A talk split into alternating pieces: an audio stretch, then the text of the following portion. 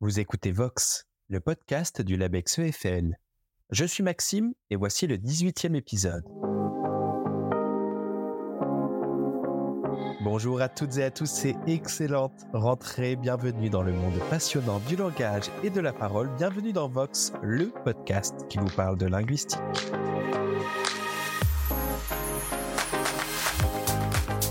L'utilisons principalement pour parler, mais la voix est aussi un formidable instrument de musique. Notre capacité à produire des sons se révèle en effet dans toute sa splendeur lorsque nous poussons la chansonnette.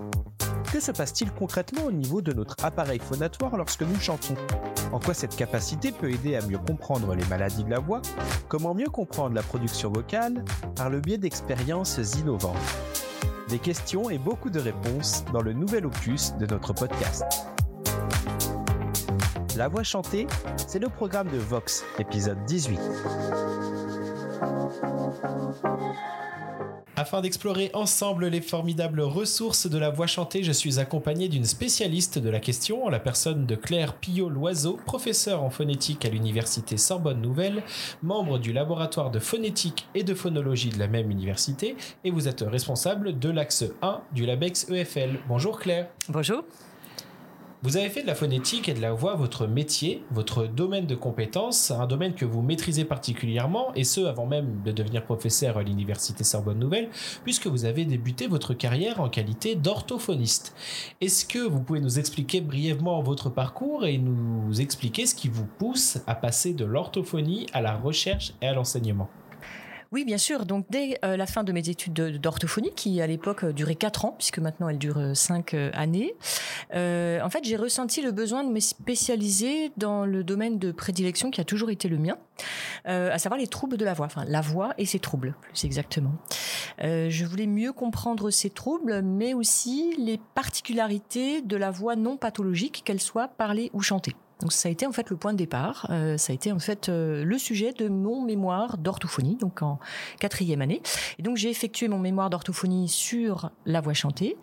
Et en effectuant ce mémoire, j'ai été amenée en fait à enregistrer mes chanteurs dans euh, la chambre sourde du laboratoire de phonétique et phonologie que j'ai connu à cette occasion. Et donc c'est à ce moment-là que j'ai découvert l'abondance et la richesse des, des, recherches de ce laboratoire. Donc grâce à un de ces intervenants qui était venu en fait former des étudiants en orthophonie. Donc c'est comme ça que j'ai connu le laboratoire de phonétique et phonologie, LPP. Euh, et donc j'ai découvert cette unité de recherche euh, et la formation associée qui à ce moment-là s'offrait à moi et euh, j'ai décidé de me spécialiser en fait dans ce domaine. donc à l'époque c'était assez inédit d'utiliser les outils de la phonétique expérimentale pour mieux analyser les voix parlées, les voix, la voix parlée, la voix chantée, normale et ou pathologique. en fait je projeté de compléter ma formation euh, d'orthophoniste et j'ai croisé Jacqueline Vessière, donc qui était la directrice euh, du LPP à l'époque, et elle m'a en fait transmis le virus de la phonétique, on peut dire ça comme ça. Et donc elle m'a convaincue de poursuivre ma formation universitaire par un master puis un doctorat de fil en aiguille. Donc j'ai soutenu un doctorat de phonétique euh, expérimentale que j'ai effectué en fait sur le chant lyrique. Donc c'est comme ça que je, suis euh, entrée en fait des deux pieds euh, dans, dans, la recherche et parallèlement à ce parcours académique, donc qui a suivi mon diplôme d'orthophonie, euh, l'occasion s'est vite présentée pour moi de transmettre ces nouveaux savoirs aux étudiants d'orthophonie, donc en leur donnant des cours de phonétique et de rééducation vocale. Et en fait, euh, bah, j'y ai pris goût hein, à cette à cette formation initiale et j'ai voulu pérenniser ces activités d'enseignement et, de recherche. Euh, et ce que j'ai fait donc depuis que je suis rentrée à la Sorbonne Nouvelle comme maîtresse de conférence, pour euh, dans le but en fait de mieux caractériser les voix parlées et chantées et leurs troubles, mais aussi apprendre, chercher et transmettre les caractéristiques et je dirais même aussi, je dirais les aspects épidémiologiques euh, relatifs à ce qu'on appelle la voix atypique et pas juste pathologique. Alors je voudrais peut-être faire une petite parenthèse sur quelques notions définitoires là-dessus. Donc c'est vraiment ce qui m'intéressait dans mon intégration dans un département de sciences du langage. Donc c'est assez atypique euh, d'aller de l'orthophonie vers euh, les sciences du langage. En tout cas à l'époque ça l'était. Euh, et donc l'entrée dans le laboratoire de phonétique et phonologie. Donc j'aurais juste peut-être faire, si vous me permettez, une petite parenthèse sur la, définition de, la notion de typique atypique parce qu'elle a beaucoup de sens si on s'intéresse aux troubles de la voix, mais aussi à la voix chantée.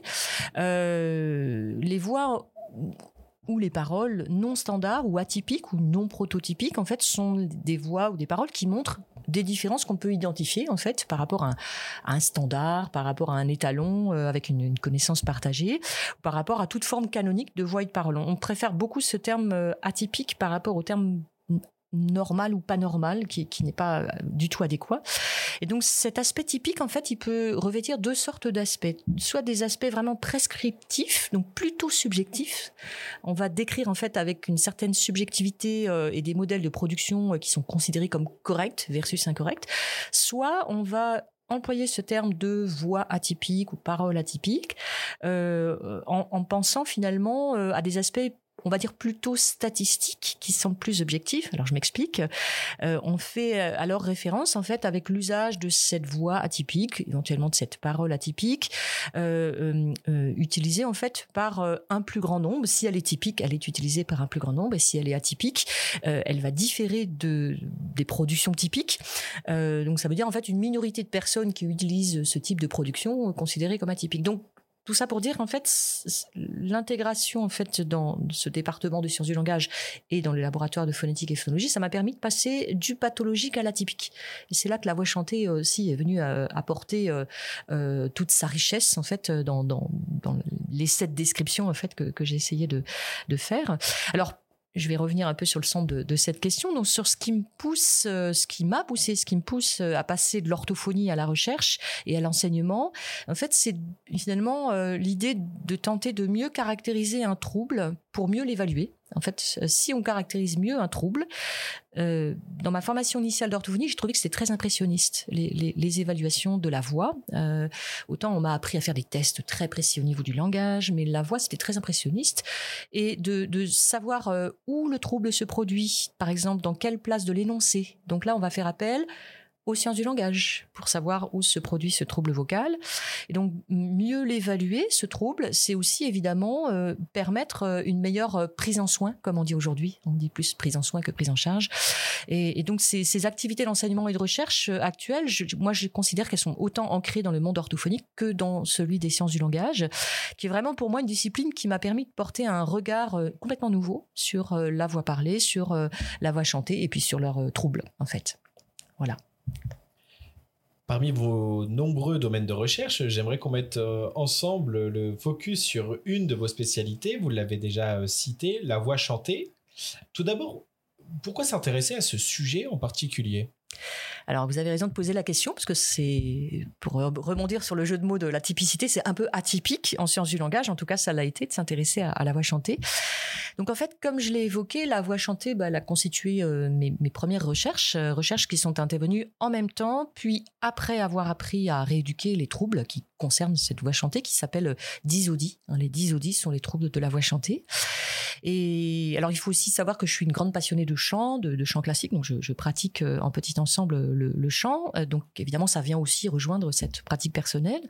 Et aussi étudier la voix chantée, pour moi, c'est intéressant à plus d'un titre euh, parce que Premièrement, elle peut présenter des défis méthodologiques, c'est-à-dire utiliser des équipements particuliers pour essayer de mieux l'appréhender, de mieux la décrire, de mieux comparer les techniques vocales, on va en reparler, mais aussi des défis typologiques et culturels, je dirais. C'est-à-dire euh, étudier les techniques chantées du monde, le lien éventuel avec la typologie d'une langue, par exemple. Ça, c'est des choses qui n'ont pas forcément été beaucoup explorées. Et puis, je pense qu'il y a aussi des défis, euh, je dirais, épistémologiques par rapport à la notion que j'ai évoquée tout à l'heure de euh, typicité, d'atypicité, et puis aussi euh, avec euh, l'idée que on peut étudier aussi le seuil d'émission vocale physiologiquement et fonctionnellement possible sans causer de dommages. Et là, l'étude de la voix chantée, elle intéresse aussi cette cette notion de seuil possible ou d'espace de possibilité d'émission. Voilà. Et j'ajouterais encore un défi, un défi disciplinaire par finalement sa nature inter et pluridisciplinaire à, à, la voix chantée. Donc en me spécialisant dans ce domaine, il me semble en fait pouvoir apporter une nouvelle facette à la phonétique expérimentale par ses questionnements, par ses réflexions, par ses expérimentations, en fait. Et donc, non seulement il est intéressant d'étudier le support sonore qu'est la voix dans le chant, mais aussi euh, on peut étudier comment la parole, comment la chaîne parlée, comment l'articulation sont modifiées dans le chant par rapport à la parole. Et là, à mon avis, les sciences du langage et particulièrement la phonétique sont vraiment une discipline de choix pour euh, étudier ces phénomènes et pour mieux les comprendre. Donc voilà un petit peu toutes ces, toutes ces raisons vous étudiez les différentes techniques vocales du chant, euh, du chant mongol en passant euh, par les polyphonies corses. la voix est un instrument puissant qui peut être utilisé très différemment de par le monde avec des objectifs divers. Comment vous analysez ces différences euh, flagrantes Alors vous avez raison, c'est vraiment un point crucial euh, auquel on, doit s'intéresser euh, quand on s'intéresse à la voix chantée. Il y a ce qu'on appelle les techniques vocales qui ont effectivement beaucoup de différences, bah, de par la partie du monde qui en est la source déjà, mais aussi de par l'époque de ces vocalisations, hein, au sein même d'une même catégorie, selon l'époque de production de la voix, on a des traités qui nous disent que la voix n'est pas utilisée de la même façon, etc. Et ces techniques vocales, elles diffèrent aussi par leur mode de transmission. Alors ça, c'est intéressant d'un point de vue euh, peut-être plus anthropologique, je dirais. Hein, la transmission orale, la transmission écrite, donc la, notion euh, de notation qui est intéressante aussi. Euh, donc ça, c'est vraiment des enjeux vraiment pour la recherche, hein, à mon sens. Et donc les, les techniques vocales chantées vont différer aussi les unes des autres, mais aussi par rapport à la parole, avec plein d'aspects qui déterminent leur différence. Donc il y a des aspects vraiment très corporels déjà. Il y a des éléments de posture, il y a des éléments de respiration, et puis il y a des éléments qui se rapprochent plus donc de la phonétique, quoique la respiration en fait bien partie. La position du larynx, la position des articulateurs qui peut être vraiment particulière, spéciale, hein, euh, voire extrême. Et donc ces différences peuvent aussi être déterminées par, euh, alors ça c'est une notion importante aussi, la notion de degré de liberté euh, du son. Euh, par exemple, je, vais citer un exemple assez concret. Euh, possiblement, en général, dans la plupart des émissions chantées, on peut faire des sons plus graves ou plus aigus que les sons parlés. Hein. donc, on a une, marge de manœuvre plus importante. Alors ça, c'est pas seulement au niveau du, son, mais on peut aussi euh, avoir des degrés de liberté plus importants par rapport au mouvement des articulateurs. On va ouvrir plus la mâchoire, par exemple, quand on va chanter, par exemple, dans l'aigu, etc.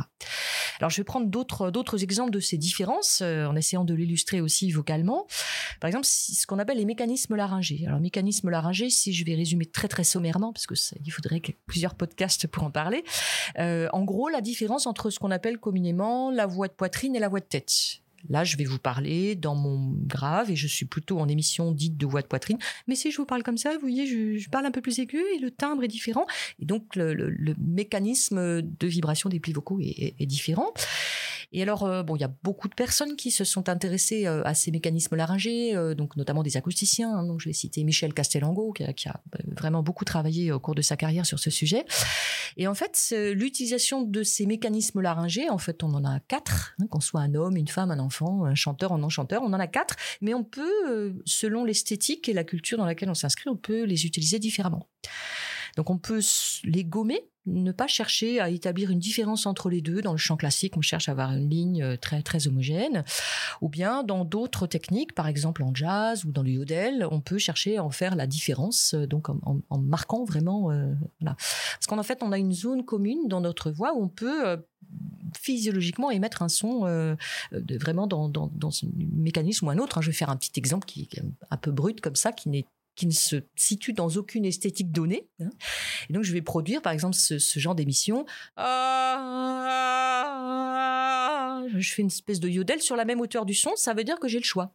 Je peux soit choisir euh, le, mécanisme le plus élevé, la voix dite de tête, pour prendre un raccourci euh, communément utilisé dans la terminologie, euh, soit je vais plutôt utiliser, voilà, si je suis une chanteuse de variété, je vais plutôt utiliser ma voix pleine donc c'est plutôt euh, le, mécanisme 1, le voix de poitrine qui va m'intéresser. Mais si euh, je suis une soprano, euh, chanteuse lyrique, je vais plutôt utiliser voilà. Donc j'ai des choix et donc en fonction de ce que j'ai envie de donner, esthétiquement parlant, je, je, vais choisir. Donc ça c'est une grosse grosse différence.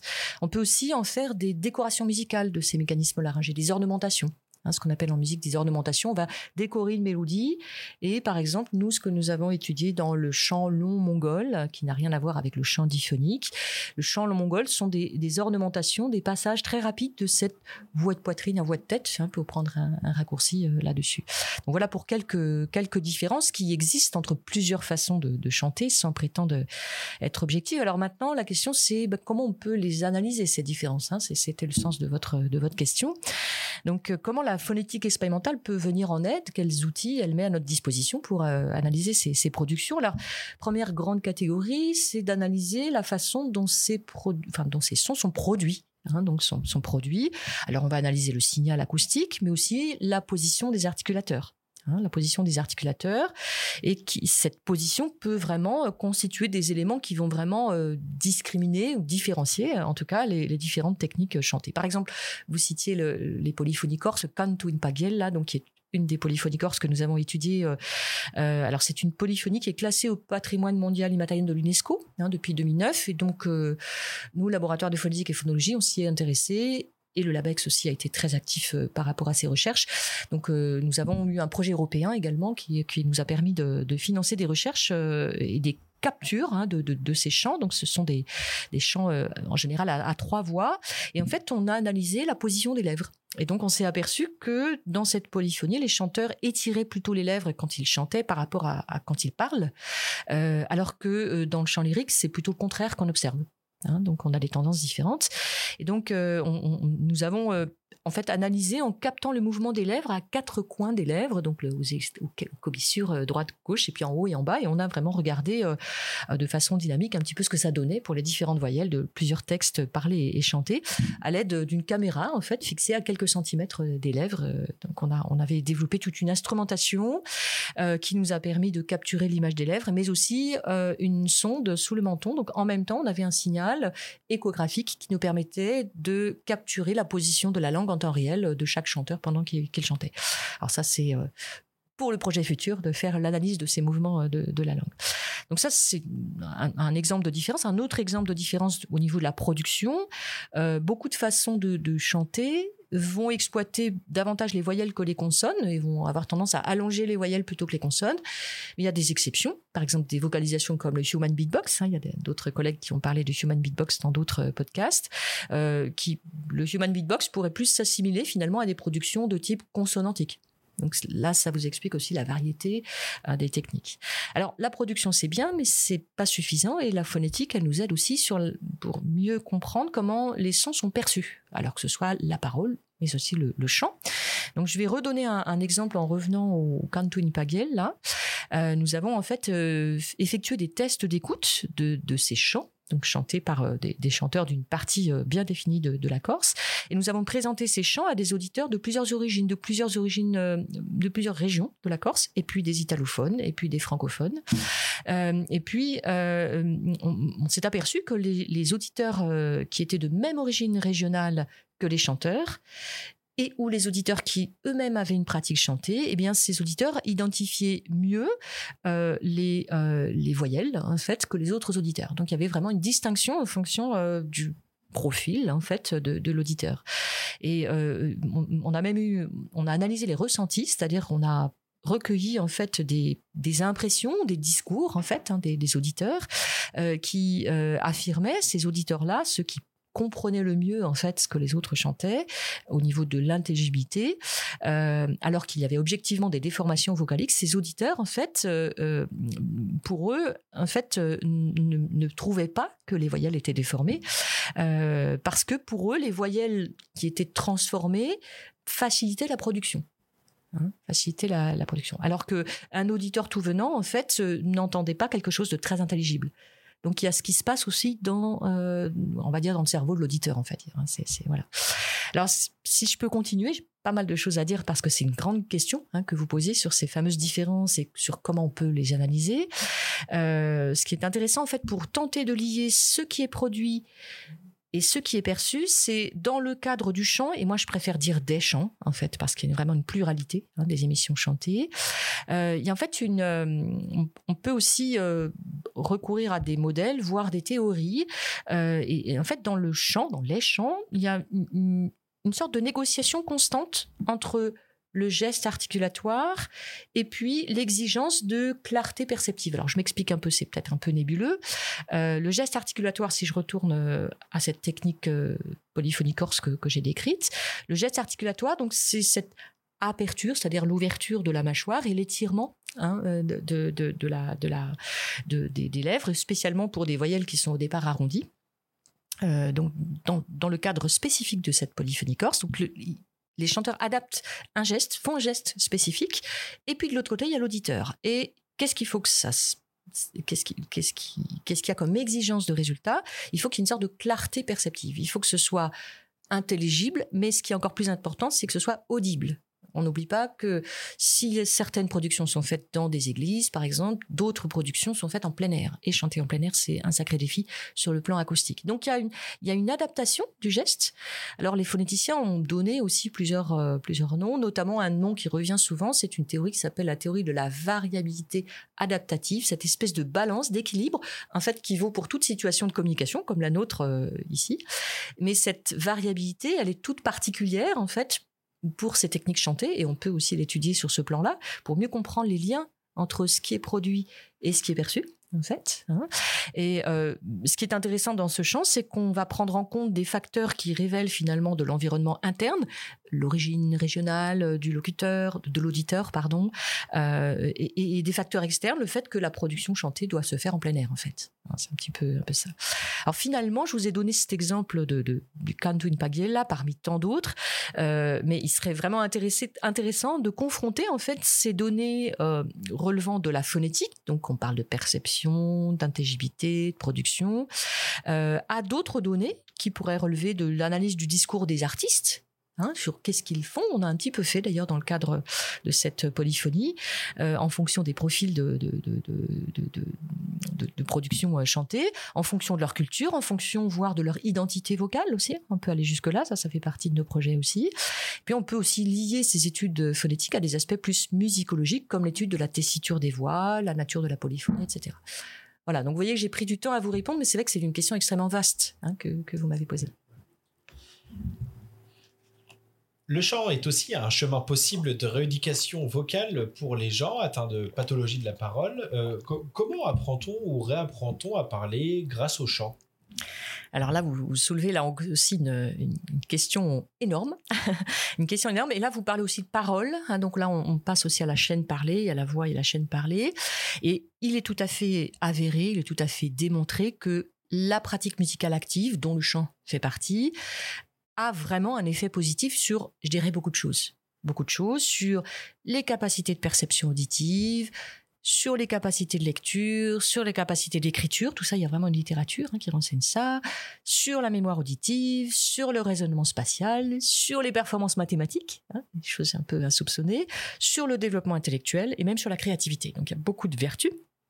Et en plus, la littérature a montré que la pratique musicale, c'est aussi une pratique qui peut se faire en groupe. Donc le chant, évidemment, euh, peut, intégrer cet aspect. Et le fait de pratiquer en groupe va optimiser toutes ces compétences, mais même des éléments purement corporels. Et c'est là que dans la pathologie, ça peut être intéressant. Par exemple, l'optimisation de la respiration, de la posture et même l'amélioration du système immunitaire, de la détente et du bien-être. Hein. donc il y a vraiment euh, beaucoup de littérature euh, qui a été écrite sur ce plan-là. Alors Quant à savoir comment on peut apprendre ou réapprendre à parler grâce au chant, il faudrait vraiment plusieurs podcasts pour pouvoir vous répondre, mais je, vais vous donner quelques exemples.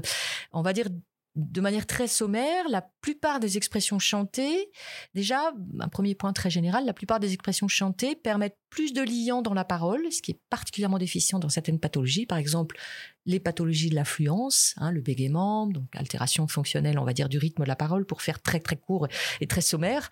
Euh, et, donc, évidemment qu'on peut recourir, on sait hein, que euh, les personnes qui bégayent ont tendance à ne plus bégayer euh, dans, dans, le chant. Là, alors je vais citer d'autres d'autres exemples, entre autres exercices, l'utilisation de la voix chantée, soit sur un même ton ou sur une mélodie, associée à un geste. Donc, on va se servir d'une composante, on va dire multimodale. Eh bien, cette utilisation peut aider, utilisation de la voix chantée avec éventuellement un geste, peut aider la personne qui bégaye à développer les moyens de disposer d'un discours plus plus fluide. Alors, je vais développer un autre exemple euh, qui est peut-être moins connu euh, par rapport à d'autres pathologies qui sont les aphasies. Donc, euh, on va dire, pathologie du langage d'origine neurologique, pour faire court, euh, il y a une thérapie qui s'intitule la thérapie mélodique et rythmée. Donc la thérapie mélodique et rythmée euh, peut être utilisée pour certaines formes euh, d'aphasie. Alors là encore, je vais être très très sommaire, mais en fait, des paramètres musicaux qui sollicitent d'ordinaire plutôt l'hémisphère droit vont être utilisés pour des patients qui ont une lésion dans leur hémisphère gauche plutôt. Euh, et donc, euh, avec des troubles du langage, on va dire. Et donc, le les, grands principes sont les suivants en fait. on va travailler sur des éléments mélodiques non verbaux, non verbaux, donc en rééducation orthophonique du genre euh, hum, hum, hum, des, éléments mélodiques. On va demander aux patients de mémoriser, éventuellement de répéter, des choses comme ça. Donc parfois ça peut être des patients mutiques hein, qui, sont des aphadies dites non fluentes. Hein.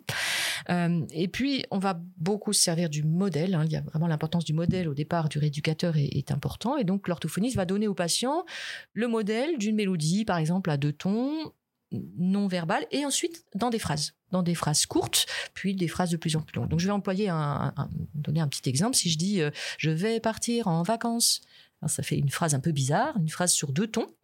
Et puis si j'explique un peu ce que je viens de, chantonner là, de fredonner, euh, il y a quelques mots grammaticaux dans cette phrase. Donc je euh, vais partir en, donc je vais partir en vacances. C'est un exemple parmi d'autres. Et bien les mots grammaticaux sont à des fréquences plus graves, donc que les mots certains mots lexicaux ici. Donc c'est voulu, hein, euh, donc euh, comme un, renforcement. Et donc à partir de ce genre de modèle très stéréotypé au départ, le patient en fait va scander en rythme des mots et des phrases. Ça veut dire qu'il va y avoir euh, je, je, vais, je vais partir en vacances, par exemple. On va scander la fin des unités prosodiques ou des choses comme ça, donc pour marquer un, un renforcement.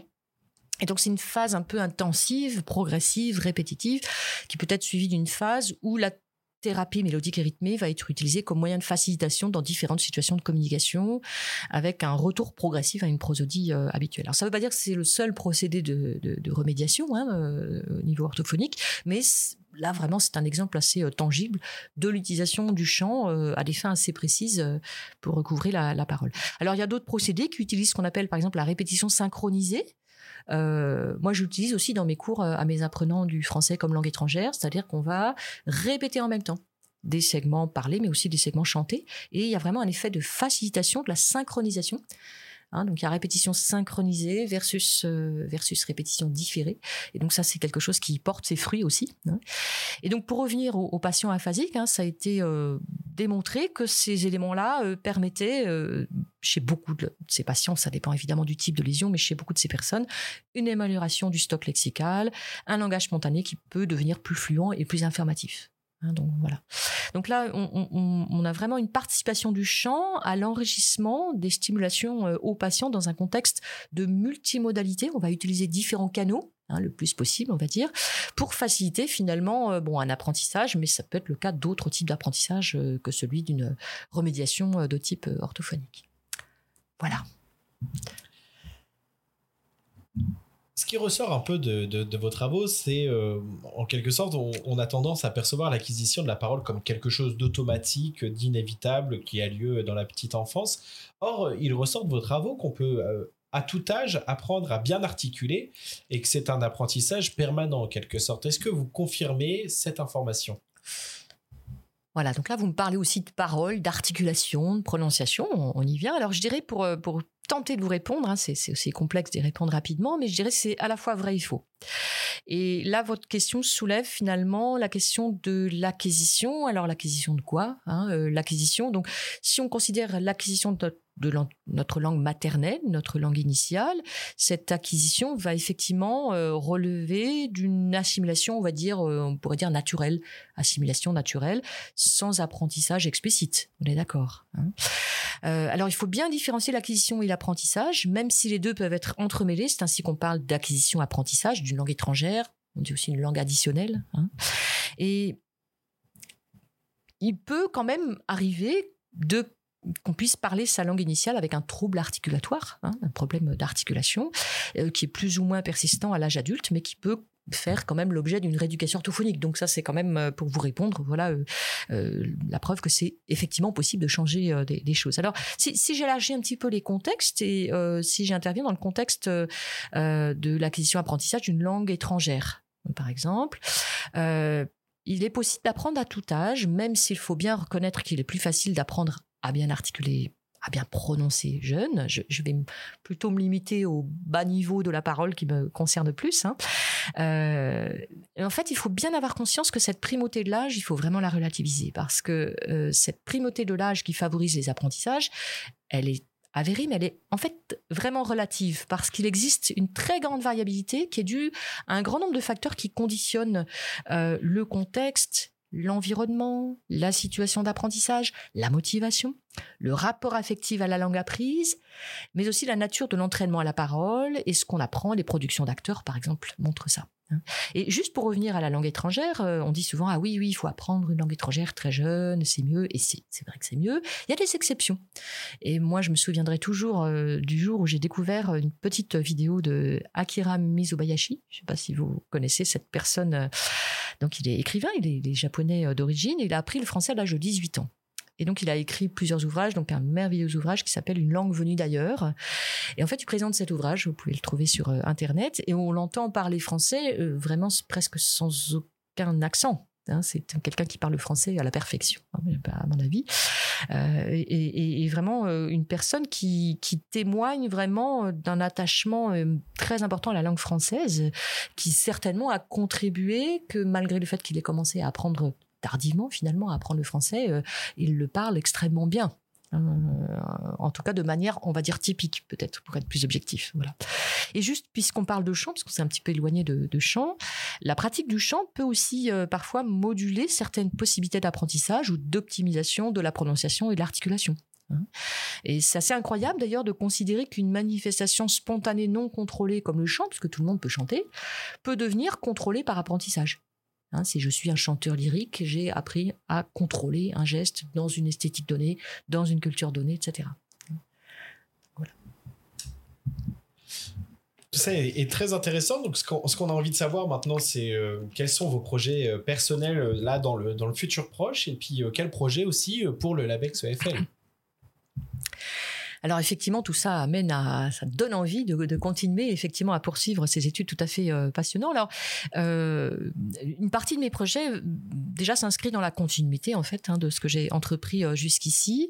Alors, ce dont je n'ai pas trop parlé dans jusqu'ici, c'est l'étude de la qualité de la voix aussi. Alors, pas forcément la voix chantée, la qualité de voix en fonction de la langue, de la langue parlée, hein, puisqu'il y a beaucoup de, de personnes qui ressentent en fait un placement de voix ou un timbre de voix, une hauteur de voix différent en fonction de la langue que cette personne parle. Et parfois, ça peut être gênant. Euh, et on a parfois hein, des, demandes en pathologie aussi euh, par, rapport à, par rapport à ça. Donc ça, c'est vraiment euh, quelque chose qui, continue à, m'intéresser. Et il va y avoir un, projet avec d'autres membres du, LABEX EFL hein, sur la qualité vocale dans certaines langues sino-tibétaines, tibétiques plus exactement. donc, donc ça, c'est vraiment quelque chose qui, qui, qui, va être développé avec plusieurs, plusieurs collègues. voilà. Une autre chose qui va être développée aussi, c'est essayer de, prendre en compte l'aspect dynamique, c'est-à-dire que bah, le phénomène sonore, c'est un phénomène qui s'écoule dans le temps. Donc la parole, c'est quelque chose qui s'écoule dans le temps, mais la voix aussi, la voix, le support sonore de la parole. Et donc l'étudier de manière dynamique en fonction du temps, hein, par exemple la notion de fatigabilité, par exemple, qui est très importante en pathologie, par exemple, et qui est très importante aussi pour le chant, parce que quelqu'un qui chante, c'est un professionnel, c'est un sportif de la voix, le chanteur. La chanteuse, c'est quelqu'un qui, qui doit tenir, donc il y a une notion d'endurance vocale. Donc ces études dynamiques, elles sont intéressantes. Et ça, j'ai vraiment aussi euh, envie d'aller euh, vraiment approfondir hein, ces études de la qualité de voix, parler, chanter en, fonction de cet aspect dynamique. Euh, toujours pour, le, chant, il y, a, je pense, un défi qui nous attend pour le LABEX dans, quelques années, euh, c'est d'étudier la voix chantée, euh, alors dans ses réalisations multiples, en lien avec la langue chantée, euh, mais aussi en lien avec le genre ou bien le non-genre, donc avec des, collègues qui ont déjà participé aussi à, d'autres podcasts. Nous avons mené récemment une étude de la qualité de voix chez les sujets non binaires, donc ces études vont être amenées à, être poursuivies. Et un aspect nouveau que nous voudrions apporter euh, dans, les années à venir euh, avec d'autres membres du LABEX, c'est d'envisager l'étude de la qualité de voix, parler mais aussi chanter, dans une perspective lifespan, c'est-à-dire tout au long de la vie Euh, l'idée de mieux en connaître euh, l'évolution chez l'humain tout au long de la vie. Donc, euh, on est vraiment en train de, monter ça hein, pour les, projets du, futur LABEX. Et, donc, finalement, à tous les niveaux de la langue, on a envie d'appliquer cet aspect tout au long de la vie, hein, lifespan, des bas niveaux de la production vocale jusqu'aux commandes centrales du discours, en quelque sorte. On a vraiment envie d'aller là-dedans. Voilà. Donc ça, c'est vraiment une, chose qui me tient à cœur aussi à l'avenir. Et puis, je voudrais vraiment continuer à étudier les voix parlées chantées aussi en lien avec certains troubles spécifiques de la voix, certaines dysphoniques, et en particulier étudier l'influence de certains modèles vocaux sur la production de patients. Donc ça, il va y avoir un, doctorat qui va commencer à partir de septembre sur ce sujet-là. et là, le, LABEX va être évidemment central hein, dans, ces, dans ces thématiques de recherche. Et puis, je terminerai par l'idée que une perspective croissante euh, dans laquelle le LABEX va, s'inscrire est euh, celle de l'étude de, la langue en société, mais aussi de la parole et de la voix en société, des perspectives sociales et expérimentales euh, par rapport à, à cette qualité de voix. Et donc, on va continuer euh, à étudier les voix parlées, les voix chantées, avec une dimension, je dirais, patrimoniale aussi, euh, puisque le chant, c'est vrai qu'on connaît plutôt le chant comme un simple divertissement. Hein, c'est quelque chose qui est apparu finalement au cours des derniers siècles, hein, le chant comme un divertissement, mais il y a euh, beaucoup d'autres fonctions possibles appliquées au, chant. Et donc, nous voudrions, avec les collègues du LABEX, approfondir l'étude des voix parlées, des voix chantées, en fonction de la culture, de la société, de l'époque de l'identité de ses utilisateurs. Donc ça, c'est vraiment une chose qui va nous intéresser euh, à l'avenir. Tout ça est passionnant et nous ne manquerons pas de suivre toutes ces évolutions. Merci beaucoup Claire Pillot-Loiseau d'avoir répondu aux questions de Vox et je vous souhaite une excellente continuation. Au revoir. Au revoir, merci beaucoup.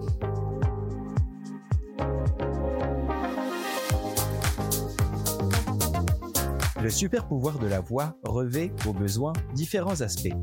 De communication de nos pensées et de lien avec nos semblables, la voix peut aussi se muer en un instrument artistique lorsque nous chantons. Cette capacité démontre avec grâce les prouesses de notre appareil phonatoire et constitue une mine d'or d'informations pour tous les phonéticiens qui analysent notre production de son.